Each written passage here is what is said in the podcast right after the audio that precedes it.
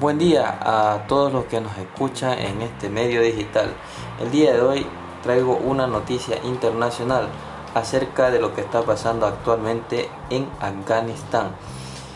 Los talibanes están cerca de conformar su gobierno y esto lo hacen en medio de protestas de mujeres que inusualmente están reclamando el poder trabajar con el nuevo régimen que enfrenta grandes desafíos económicos.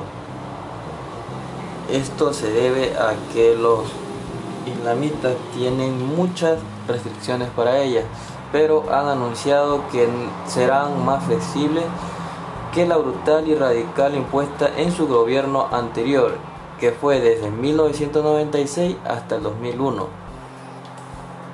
El anuncio del gabinete, según lo que indicaron la AFP, lo iban a hacer este viernes, pero debido a los días caóticos que está viviendo, eh, no han podido definir aún.